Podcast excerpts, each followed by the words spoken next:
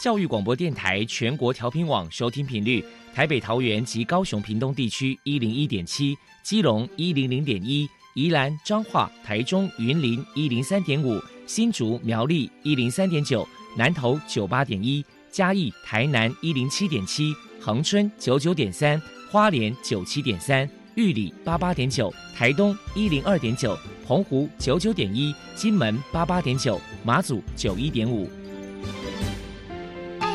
爱是包容，爱是牺牲，爱是分享，爱是服务。因为爱，特殊教育充满了无限的可能。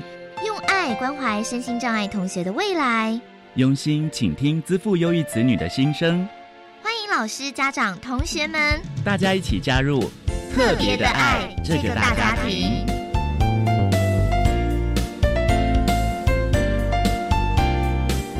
本节目由教育部学生事务及特殊教育司指导，国立教育广播电台监制，欢迎收听。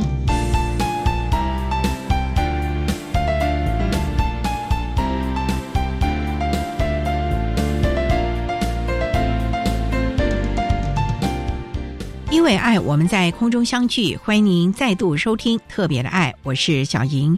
这个节目在每个星期六和星期天的十六点零五分到十七点播出。在今天节目中，将为您安排三个部分。首先，在“爱的小百科”单元里头，波波将为您安排“超级发电机”单元，为您邀请中华民国视障者家长协会的秘书长蓝介洲蓝秘书长为大家介绍中华民国视障者家长协会服务的项目，希望提供家长、老师还有同学们可以做参考。另外，今天的主题专访为你安排的是“爱的随身听”，为您邀请中华民国视障者家长协会的阮义云理事以及阮理事的先生陈任亨先生，还有儿子陈博汉同学，为大家分享陪在你左右谈视障子女教养的心得以及亲师沟通的相关经验，希望提供家长、老师可以做参考。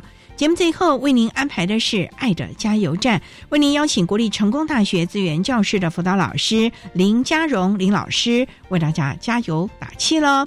好，那么开始为您进行今天特别的爱第一部分，由波波为大家安排超级发电机单元。超级发电机，亲爱的家长朋友，您知道有哪些地方可以整合孩子该享有的权利与资源吗？不论你在哪里。快到发电机的保护网里，特殊教育网网相连，紧紧照顾你，一同关心身心障碍孩子的成长。Hello，大家好，我是 Bobo。今天的超级发电机，我们特别邀请到中华民国视障者家长协会的秘书长蓝介洲先生，来跟大家介绍一下协会的相关服务。首先，我们先请您来谈一谈中华民国视障者家长协会成立的背景跟目的是什么呢？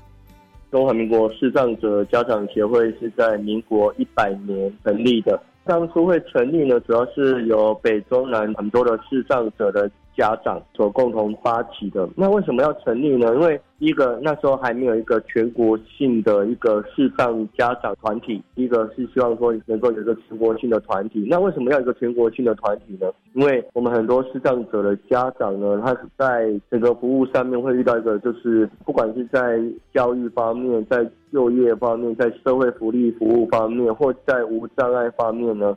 很多的政策都跟我们的视障者，啊，不管是视障的大朋友、小朋友，都有很明显的一些影响。关于这些政策的部分呢，可能有些家长说，那我们就有必须要去做政策的倡议、政策的监督或政策的游说。那要做政策的倡导、监督或游说，这些都是比较是属于中央政府的这些东西。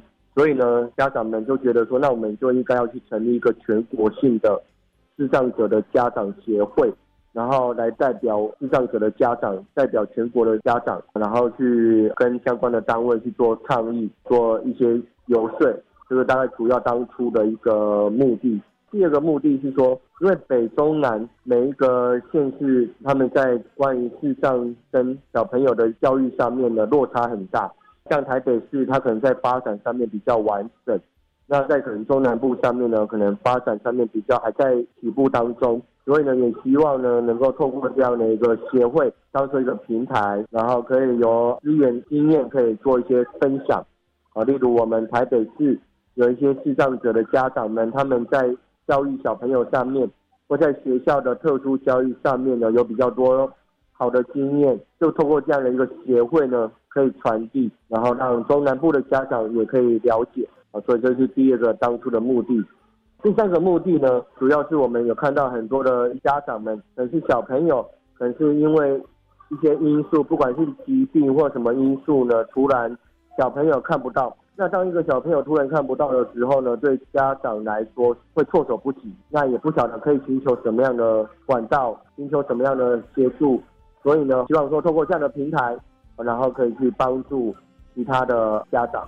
啊，这主要是我们当初协会最主要成立的一个目的。接下来，我们就请秘书长来介绍一下协会的服务项目包含了哪一些。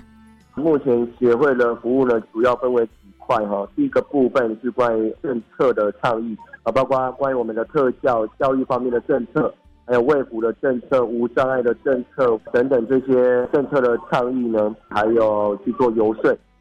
然后第二个呢，我们协会目前在做的是视障青少年的一个方案。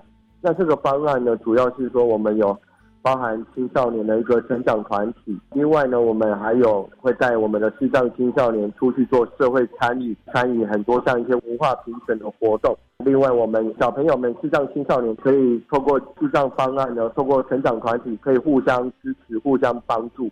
好，这是第二个我们在目前的方案。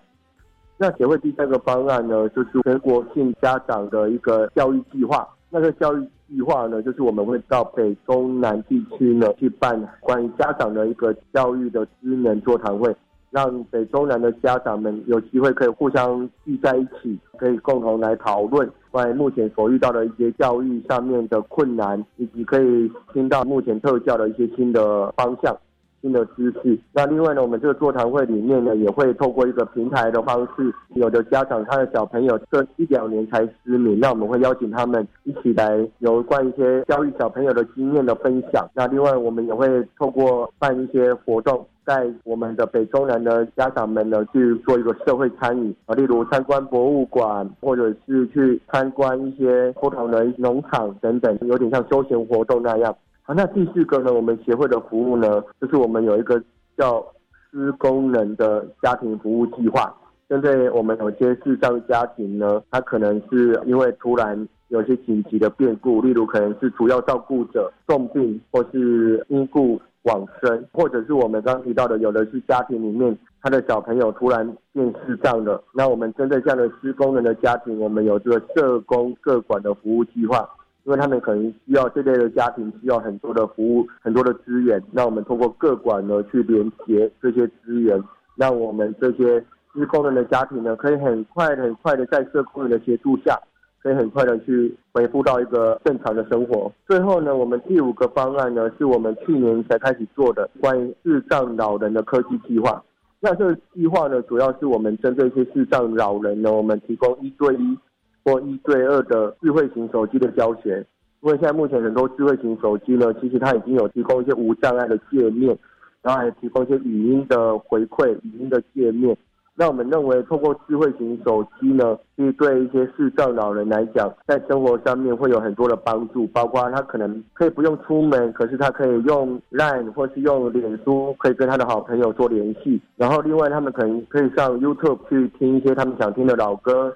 听一些演讲，或者是去用其他的 app，包括最近老师在教我们这些视障老人所谓的一些送餐的服务的 app，那他可以透过这样的方式，很多视障老人虽然是独居，可透过智慧型手机，让他的生活会变得更方便。这是我们协会目前的主要的几个大项的服务项目。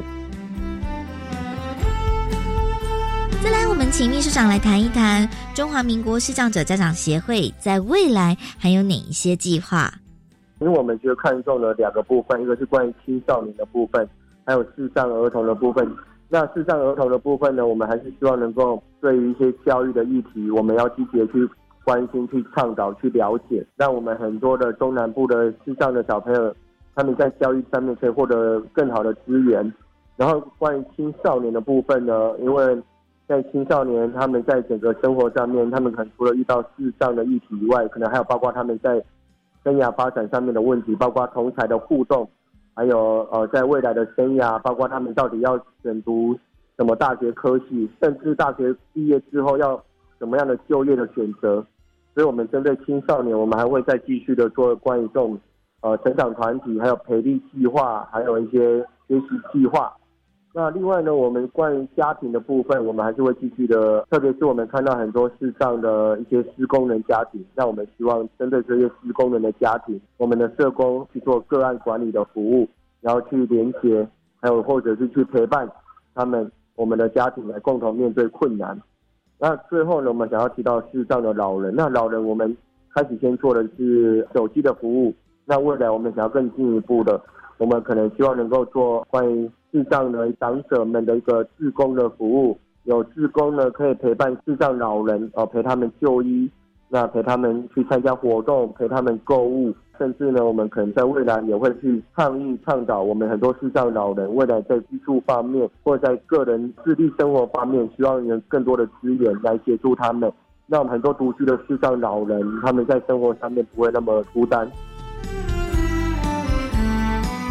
最后，如果民众有任何的疑问，关于协会的联络方式是：协会呢目前是在台北有一个办公室，协会的电话就是零二二五九九五二一零二五九九五二一零。如果各位有关于任何的问题呢，都可以跟我们协会联络。那另外，我们协会呢在脸书呢也有我们脸书的一个社团，只要打中华民国视障者家长协会，有我们协会的粉丝团，也有协会的社团。都可以跟我们联系。非常谢谢中华民国视障者家长协会的秘书长蓝介洲先生接受我们的访问。现在我们就把节目现场交还给主持人小莹。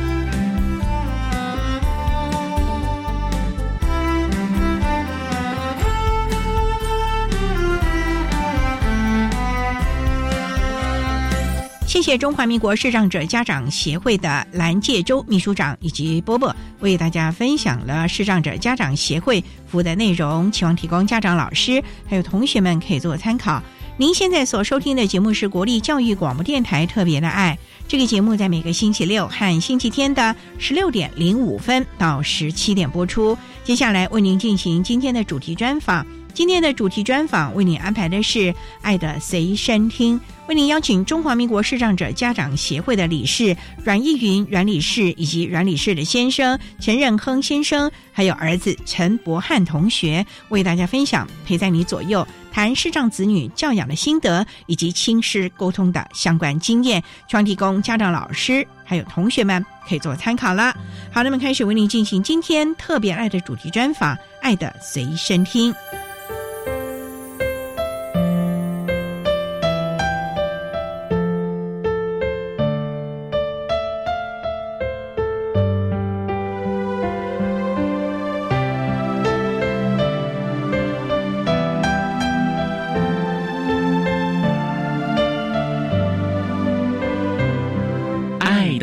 随身听。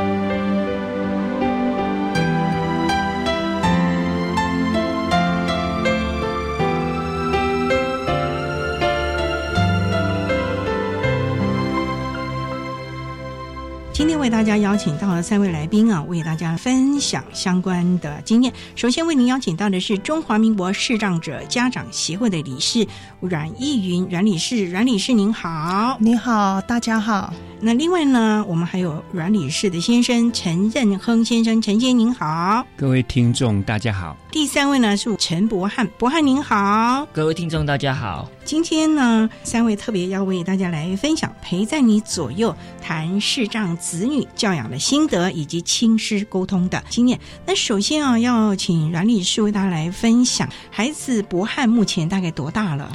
博翰目前是十八岁，今年要上大学了，这么大了。有交女朋友吗？还没有，好腼腆哦，好害羞啊。那目前决定念哪里了呢？要念清华大学的外文系。哇，这个功课很重呢。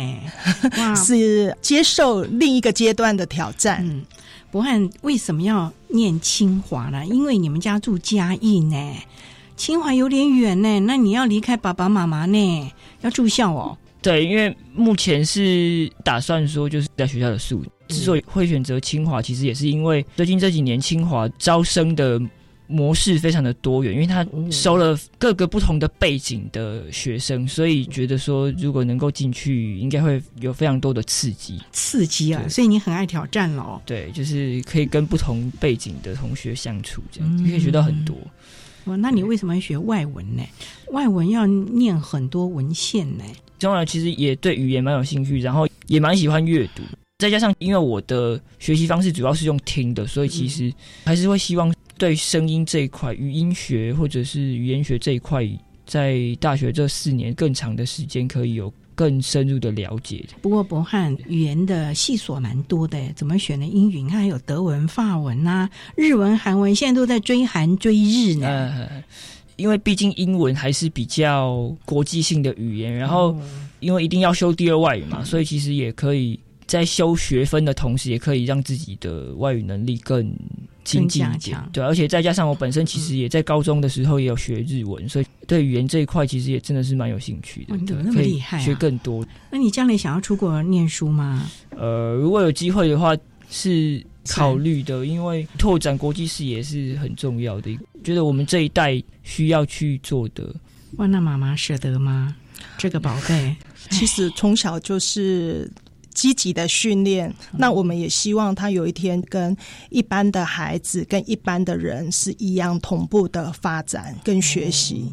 那爸爸呢？这个男孩子呢，都是平常陪着玩耍的呢。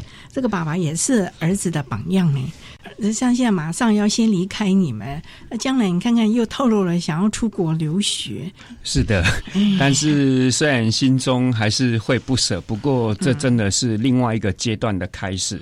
我们陪伴了他走过年少青少年的岁月，就是希望他能锁定自己的目标，自己有一个方向可以。前去探索，这样子才是我们。先前努力辛苦的代价，这样子，终于看到，可以看到有自己明确的方向。是的，重点就是看到了博汉有自己的方向，是不会人云亦云，目标非常明确。是的，其实两位也就非常放心了哦。哎，没错。嗯，好，我们商量了呀，再请中华民国视障者家长协会的理事阮义云阮理事，还有义云的先生陈任亨先生啊，还有陈博汉同学啊，共同为大家来分享陪在你左右，谈视障子女教养。的心得以及亲师沟通的相关经验。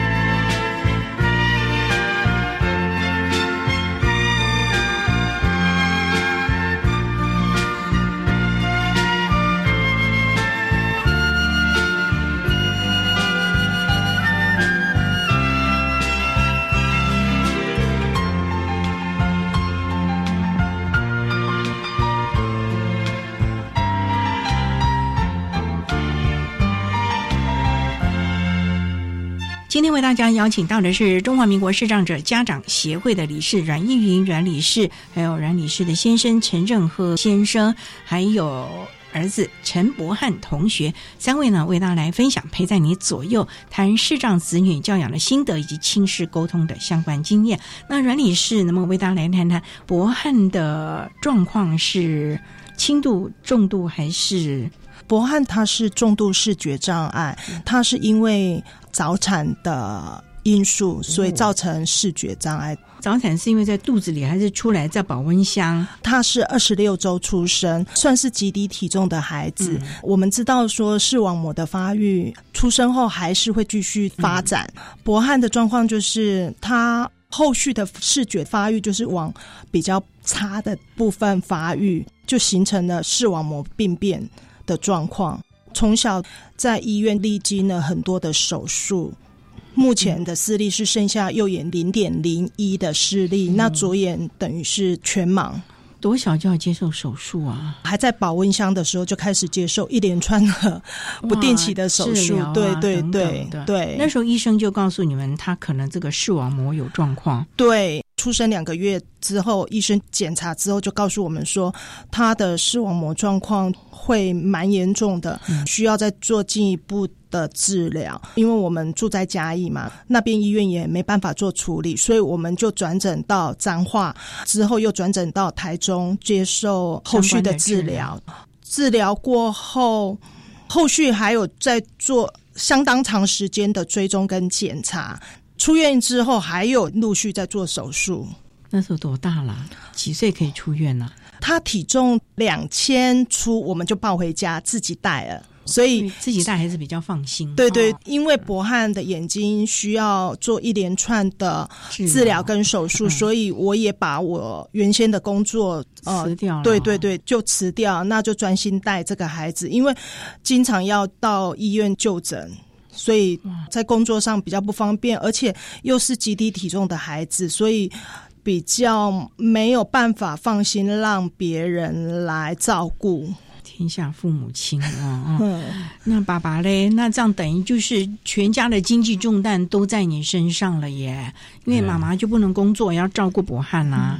是没有错，所以我觉得夫妻这个时候遇到了问题，然后共同的面对它。嗯，所以我就跟博汉的妈妈说：“博汉就。”由你费心照顾，然后经济的问题就由我来全权负责，所以我还是必须到外面去兼差，就在最困顿的时候。我想很多位家长都面临同样的困境，对，但是这时候力量是很重要的。可是你没有选择逃避，对我觉得现在回头看，我们当初的决定是正确的。所以妈妈没有嫁错人 哦，好温馨哦！听到爸爸这样说，我自己都觉得哇，真是好暖男哦，那种感觉啊，是一个为家庭付出的有担当的男人。对，就是夫妻要同心啊，毕竟说家里面有身心障碍的孩子，要互相分担。这个责任，对对对对，哇！我想呢，我们今天啊，城市家庭啊，这样的一个经验，真的要给我们所有的家长们呢。还有家庭呢，可以做个参考了。好，那我们稍后要再请中华民国视障者家长协会的理事阮义云阮理事，还有义云理事的先生陈任亨先生，还有儿子陈博翰呢，再为大家来分享陪在你左右，谈视障子女教养的心得以及亲子沟通的相关经验。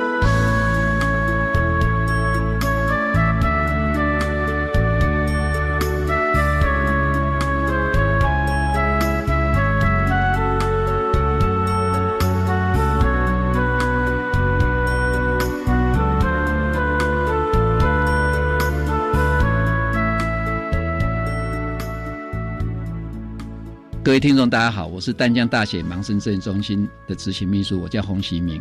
本中心执行了教育部所委托的一些任务，针对全国视障学生提供了以下的一些服务。首先是视障学生的学习辅具的提供，那另外有大专点字教科书的制作，还有全球无障碍资讯网及华文视障电子图书馆。以及视障教育资讯化的电脑训练等服务，服务专线是七七三零零六零六，服务时间是上班时间礼拜一到礼拜五早上八点半到下午五点。各位听众有需要，欢迎打这个电话来，我们会提供必要的服务。谢谢。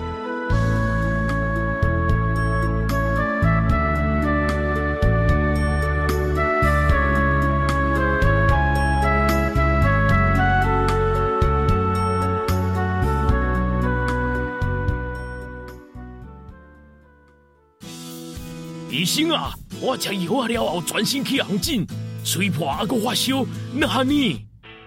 食药啊期间有起疹、吹破、脑痛、目睭红、发烧，都有可能是药物过敏哦。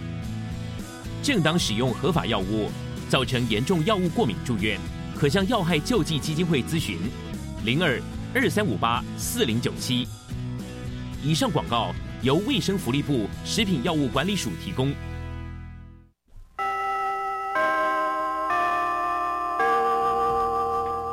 老师，请问喝什么最健康呢？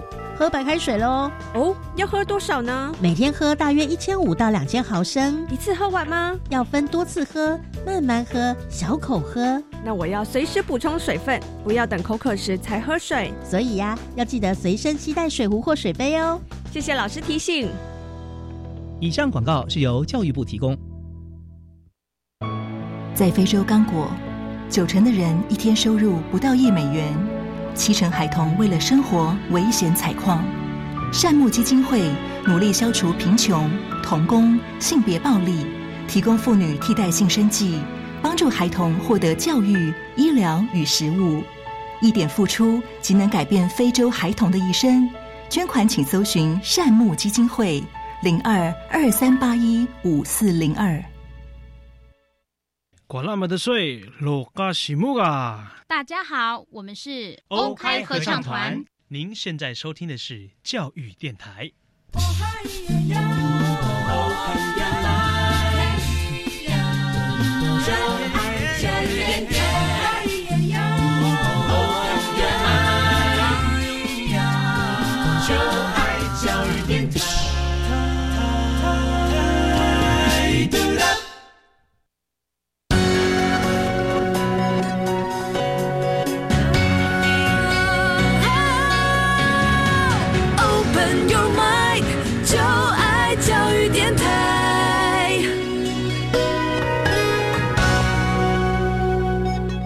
央电台欢迎收听《特别的爱》这个节目，是在每个星期六和星期天的十六点零五分到十七点播出。在今天节目中，为您邀请中华民国视障者家长协会的理事阮逸云阮理事，还有阮理事的先生陈任亨先生，还有儿子陈博汉同学，为大家来分享陪在你左右谈视障子女教养的心得以及亲师沟通的经验。不过，阮理事想请教，那个时候知道了博汉的。状况动了很多的手术，夫妻两个同心，一个就负责专心照顾博汉，把工作都辞了，爸爸就负责经济的来源。那那个时候有做早疗吗？有，因为当初我们也不知道说他的视觉状况会到什么样的程度，所以都不知道啊。对，一开始是不知道，因为他是早产儿视网膜病变嘛，所以在他早期视觉状况是会有很大的变化，而且他也还不会表达看到什么东西，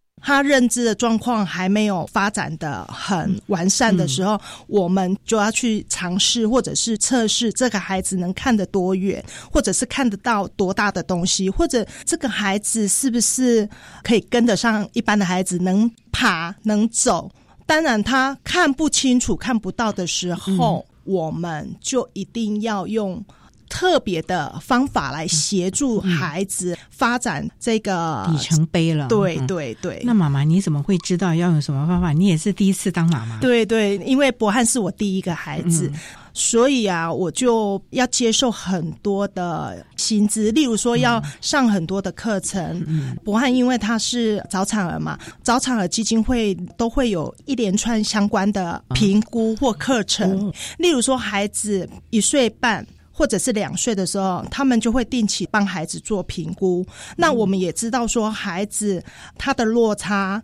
跟一般孩子的落差是差多少？那在哪一个能力是落后的？落后之后，我们就开始要寻求一些资源，例如说，我们可以在医院的复健科，或者是在其他的机构去寻求一些协助。那有让博翰这么小就学习什么点字啊，或者是什么电脑啊，或者是要发展他的触觉和听觉吗？有，比如说你要学习点字之前，你必须要先学习触觉的敏锐度。我们知道说他视觉比较没有那么好，所以相对的他的听觉跟记忆能力，我们都有发现比一般的孩子好。所以小时候我们会给他多听一些各种不一样的资源，给他刺激。博翰，我想请教啊，当初第一次啊接触到点字啊，请问那个时候有没有感觉不一样啊？因为我我光看了点字，它那个符号我都已经昏了，我现在辨别不出来呀，好难呢。一开始接触点字，其实是因为说阅读起来比较方便，因为用摸的，然后比较不会用到太多视力，就比较不会累。但是最开始会比较辛苦的是，因为它的中文都是用。注音符号拼起来，而且它一个注音符号都有自己符号的标记，所以最开始的时候全部都要先记起来，所以是需要花时间的。天哪，妈妈，你是不是又在努力督促了？应该是说，博汉有一次去看眼科医生，眼科医生直接告诉我，你的孩子以后应该是会去特殊学校读盲校。当时我有跟医生讲说，但是他可以看到多大的字体？医生就跟我说。依照他目前的状况，如果是需要阅读到那么大的数字，他以后还是要学习点字。那时候就让我非常的挫败，我就会觉得说：哈，我的孩子一定要学点字吗？内心会有那样子的挣扎。但是为了孩子的学习，我在博汉幼稚园中班就开始学点字，但是。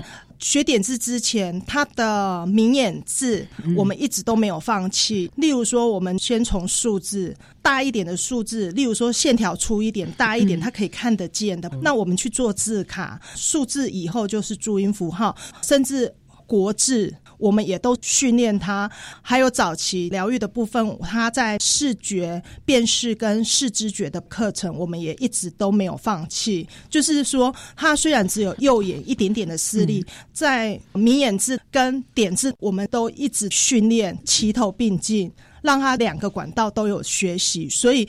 刚刚他在签名的时候，他也会签名演字，这样子太难为博汉。博汉那时候有没有觉得说，我这个真的是虎妈嘞？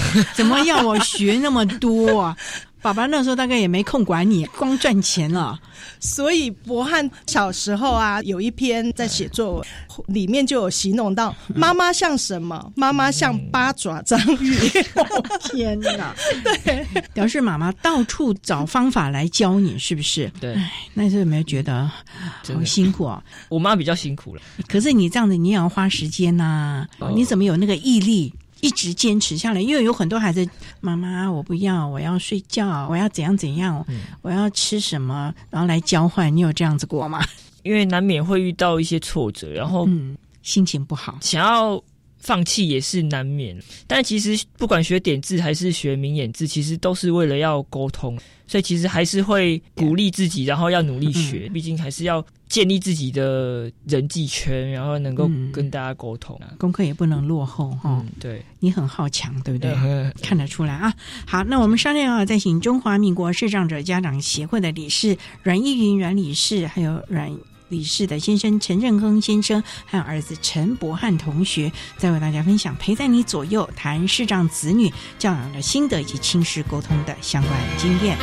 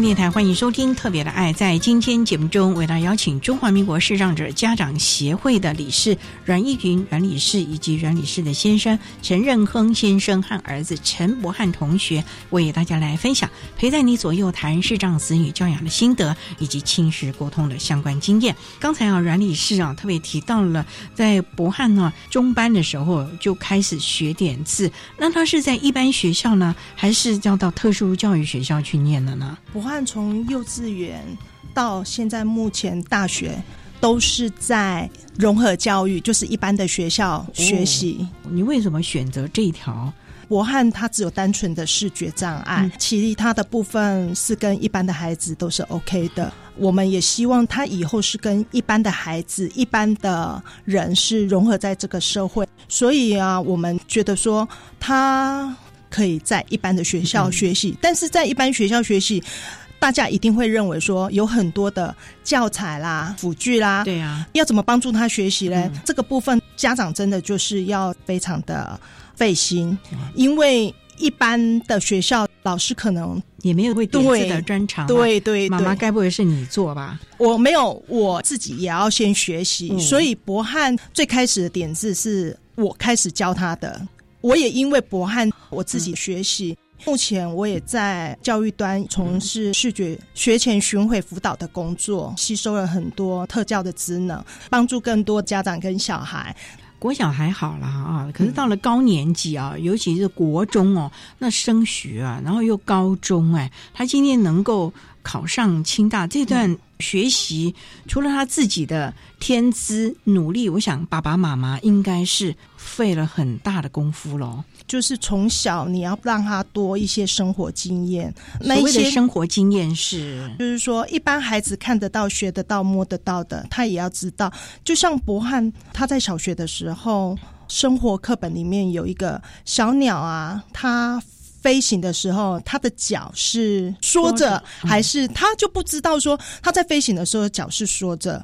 还有比如说像那个海浪啊，它是一波一波打过来的，孩子啊，他也不知道这一波一波是什么意思，所以你要让孩子有很多的体会跟生活经验之后，他才可以结合语言的部分，那他认知的能力才能奠定跟提升。所以妈妈，你该不会真的拿了一只活生生的鸟来让博汉来摸？你真的用那个水让他知道所谓的一波一波，带他去海边吗？对，就是要让孩子去体验。他们也不知道西瓜到底是长在树上还是长在地上。对，所以都要让孩子实际去操作、去体验。所以你叫去西瓜田，对，所以多带孩子出去，因为我们看到有很多家长因为孩子的障碍很难接受外界的眼光，或许人家没有很特意的眼光，甚至关怀的一句话，他们都会想成我的孩子啊，让我出去会非常的丢脸。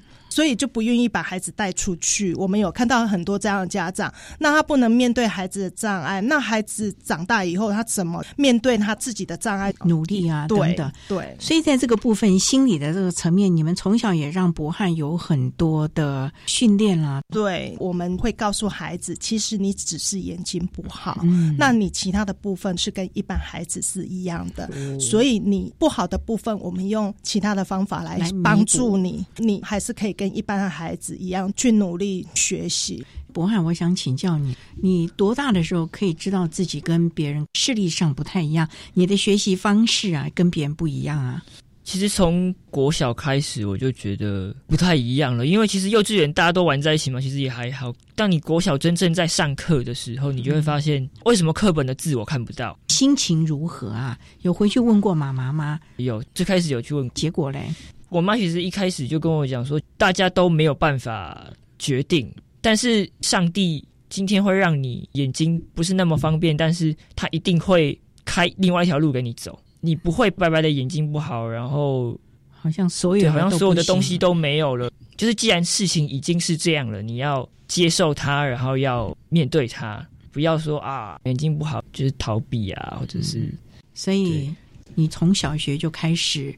很正向的面对所有的学习，甚至可能同学的疑问咯。对，同学多多少少其实到现在都还是会有对我的疑问。一开始啊，我觉得说出来都没有关系，因为当我们有需求的时候，我们本来就应该要主动去跟别人提出我们的需求，对啊。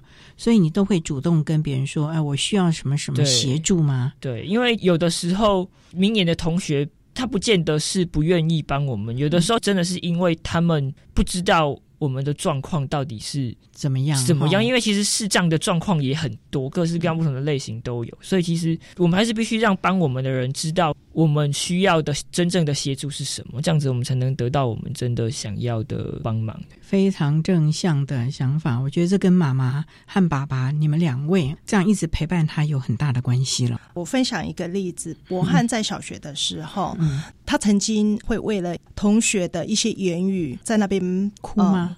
也不是，他就会说，就是会对，就会类似像这样，我们就会安慰他，或者是教导他。我们在学校是不可以跟同学起冲突，虽然你不能用那种起冲突的方式，但是也要自我保护。有一次我去接他的时候，他就告诉我说：“妈妈，同学啊，讲了不好听的话。”我就想要了解同学是说什么不好听。他跟我说说，有一位同学一直观察他，一直看他，可能是高年级别班的孩子，对他很好奇，因为他当时是转学生。那一位同学观察他，观察了很久之后啊，就过去跟着博汉说：“你是瞎子啊！”因为我很好奇，说他听到那句话，他是怎么去处理这个部分。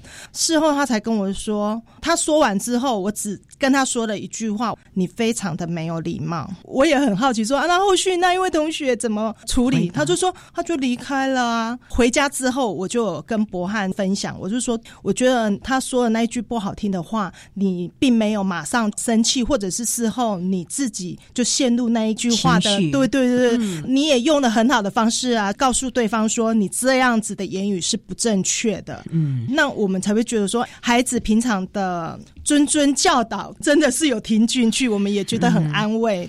从这点就可以了解到了博涵的正向了啊！好，我们稍待再请中华民国视障者家长协会的阮义云理事，还有阮理事的先生陈任亨先生和儿子陈博翰同学，再为大家分享陪在你左右，谈视障子女教养的心得以及亲师沟通的相关经验。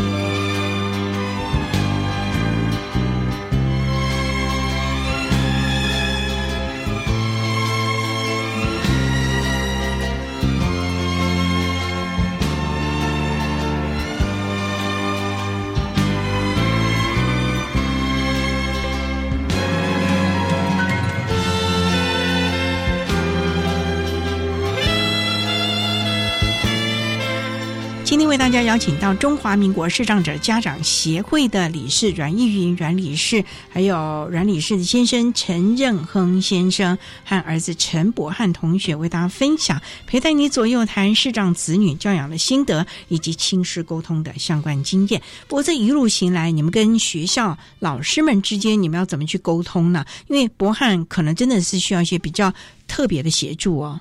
像我们特殊的孩子，每个学期学校都会帮他拟定个别化教育计划，就是我们所谓的 IEP 计划，就会把学期他需要学习的目标，那他目前的能力都会告知家长。跟家长讨论过后，共同来拟定这个目标，我们家长就可以透过这样子的会议，跟老师沟通，跟学校做沟通，来确认他整个学习的相关目标。那博翰除了学习之外，我们看他也是非常独立的，他的生活自理是不是也从小就开始严格的教导他？对，因为我们从小都会找假日啊，或者寒暑假，比如说学校可能没有的课程，我们就会寻求外面的资源来让他学习，例如说盲用电脑啦。如何自己做寿司啦？那还有就是说，那他上下学，他需要从教室走到校门口啦，或者是教室走到操场啦，这个部分我们就必须下课之后，在学校实际的场域里面去做练习。这一个部分并不是一般融合教育的学校就可以提供给我们。可能我们就需要连接外面的资源来帮助博汉这一个部分的学习。他现在去念了清大，你有帮他先去勘察了吧？我们已经有去清大，实际上看，对对对，之后还会连接社会处视障生活重建的定向行动学习。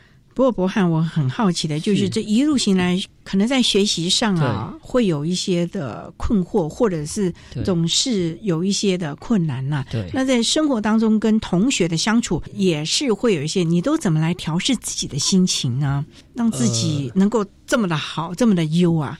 基本上困难是一定会遇到，因为各个不同的阶段一定都会有。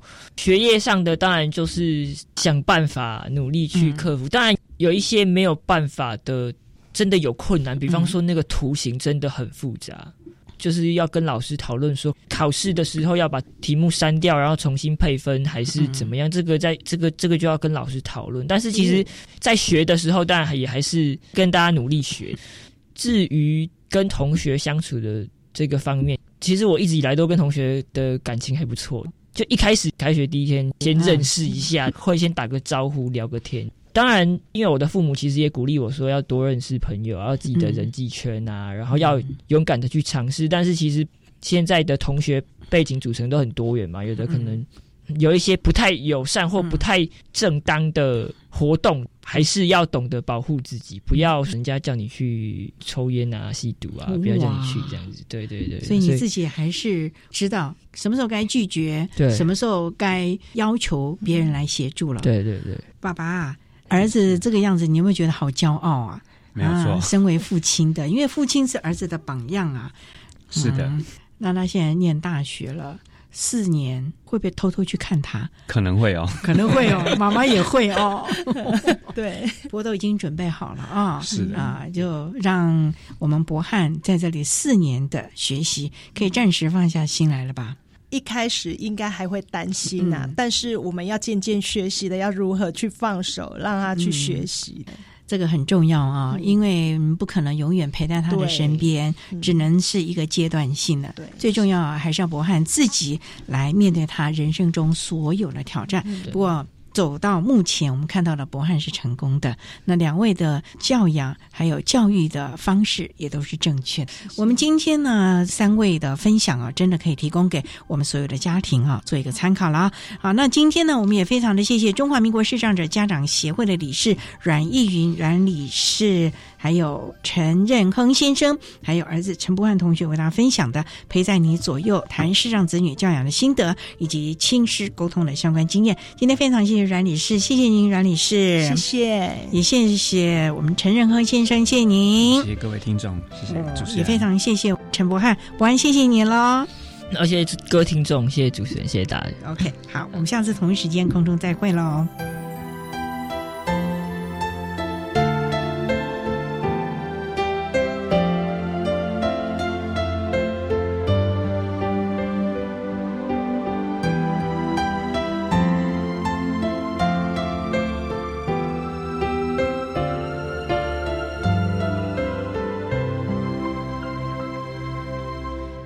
中华民国视障者家长协会的阮义云理事以及阮理事的先生陈任坤先生和儿子陈博汉同学为大家分享了子女教养的心得，还有亲师沟通的经验，希望提供家长、老师还有同学们可以做参考。您现在所收听的节目是国立教育广播电台特别的爱节目，最后为您安排的是爱的加油站，为您邀请国立成功大学资源教室的辅导老师林家荣林老师为大家加油打气喽。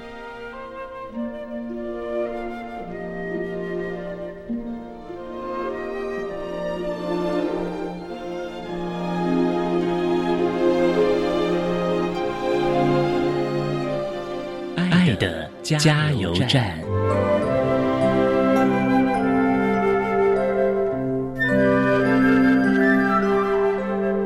各位听众，大家好，我是成功大学资源教室的嘉荣。前阵子到电影院看了一部纪录片，是世界知名小儿麻痹小提琴家帕尔曼的音乐故事。影片中记录了帕尔曼爷爷从小学习音乐的辛苦历程。虽然他行动上的不方便，但帕爷爷却是个温暖、丰厚且享受生命的人。我很喜欢他说过的一句话，他说。热情的人生就是好好发挥在世所拥有的，尽力就好。也用这句话跟各位分享。